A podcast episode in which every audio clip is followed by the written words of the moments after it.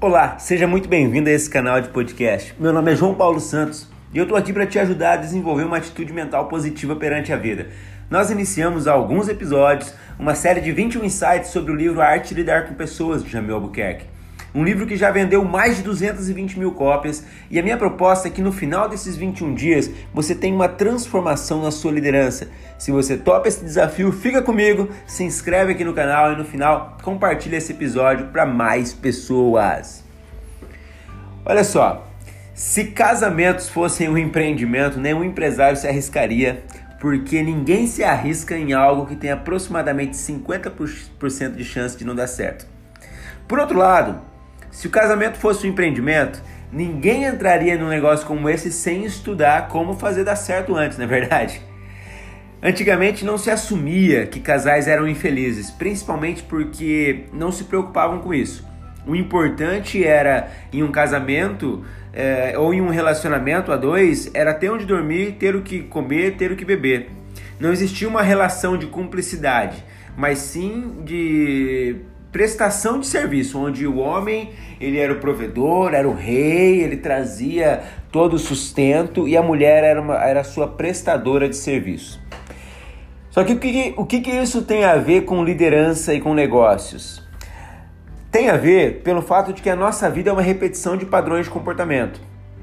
E até poucas décadas atrás, esse era o padrão de comportamento comum quando se falava em sociedade.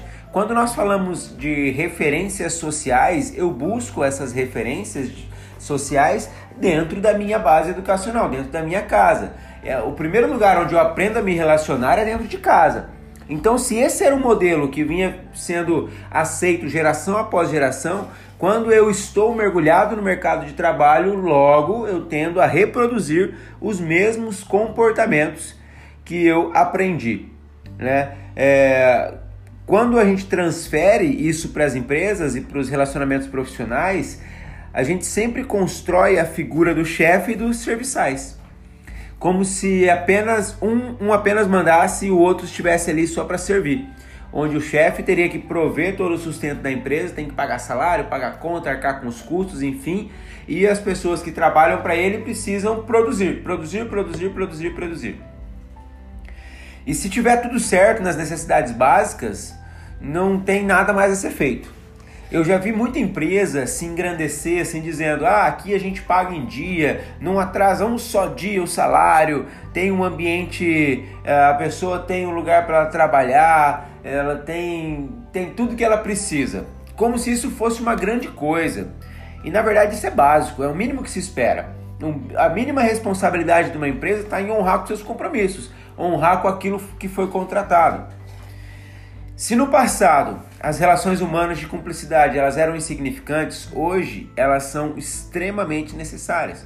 E é nesse ponto que a liderança deve agir. Porque existe uma conta que não fecha. A maioria das empresas que eu converso, elas reclamam de mão de obra, dizendo que não tem mão de obra qualificada, que é difícil treinar a equipe, que não existe mais profissionais bons no mercado, etc e tal. Por outro lado, o índice de desemprego entre as pessoas que têm formação técnica, têm nível superior, ou seja, são bons profissionais tecnicamente, está cada vez mais alto. O que, que acontece então? Que existe oferta de emprego, existe demanda de, de mão de obra, mas as vagas não são preenchidas. Acontece que as competências técnicas elas estão dando lugar para as competências emocionais. Em qualquer uma das esferas de hierarquia dentro de uma organização seja no topo da hierarquia ou seja na base da pirâmide.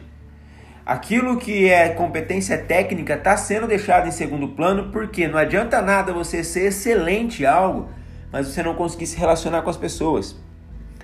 Por isso, se faz necessário agregar não só aquilo que você tem como característica técnica de conhecimento, mas sim agregar valor imaterial à sua função. Fazer coisas diferentes que agreguem valor à vida da outra pessoa ao sistema da empresa. Tá? Aí eu te pergunto, qual foi a última vez que você fez algo diferente que trouxe valor para sua realidade? Dentro ou fora de casa?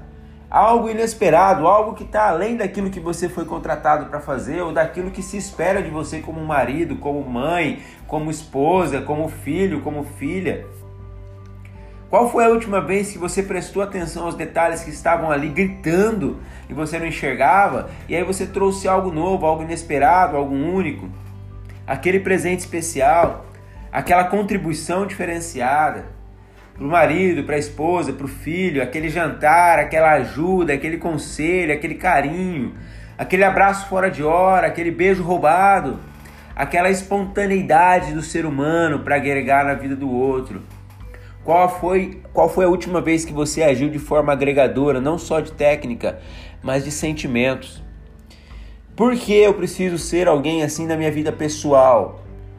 Porque, volto lá no começo do episódio, a nossa vida é uma repetição de padrões comportamentais e a minha principal referência de, de padrão comportamental está dentro do meu círculo íntimo a maneira como que eu me comporto dentro das pessoas, é, em contato com as pessoas que eu mais amo, que eu mais convivo, é a maneira que eu reproduzo isso externamente.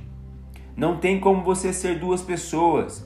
Algumas pessoas até conseguem ser aquelas duas caras, mas é por pouco tempo, ele vai cair. Então, se você quer ter um, uma vida profissional sólida, você precisa ser alguém que agregue valor às outras pessoas. E se você tem dificuldade de fazer isso com um colaborador ou com um superior, que você tem essa não tem tanta intimidade assim, começa pequeno, começa dentro de casa, começa fazendo com o seu próximo. Porque se você quer ser um líder de respeito, você precisa fazer algo diferente que agregue valor. Começa pelo seu entorno, escolha as pessoas mais próximas, aquelas que há muito tempo você não leva nada de novo e faça, haja. Você tem em mãos ferramentas preciosas até esse momento, todas entregues assim de mão beijada para você. Faça algo de útil com esse conhecimento que você está agregando. Seja um líder diferente, seja alguém que leva valor à vida das outras pessoas e que não espera nada em troca. Porque se você fizer isso aguardando alguma coisa em troca, você vai se frustrar. Nós não devemos esperar nada das pessoas, nós devemos fazer isso tudo de forma genuína. Se isso fez sentido para você, eu peço mais uma vez, se isso está trazendo valor, agregando valor no seu dia, compartilhe esse episódio com as outras pessoas. Né? Leve esse conhecimento para as outras, não guarde somente para você. Agora, se isso não está te agregando em nada, ok. Agradeço pelo seu tempo. Mas se te agregou, se está te fazendo um ser humano melhor, um ser humano melhor para os outros e jamais melhor do que os outros, compartilhe, comente aquilo que você achou e nos vemos amanhã no próximo episódio. Um grande abraço, até mais!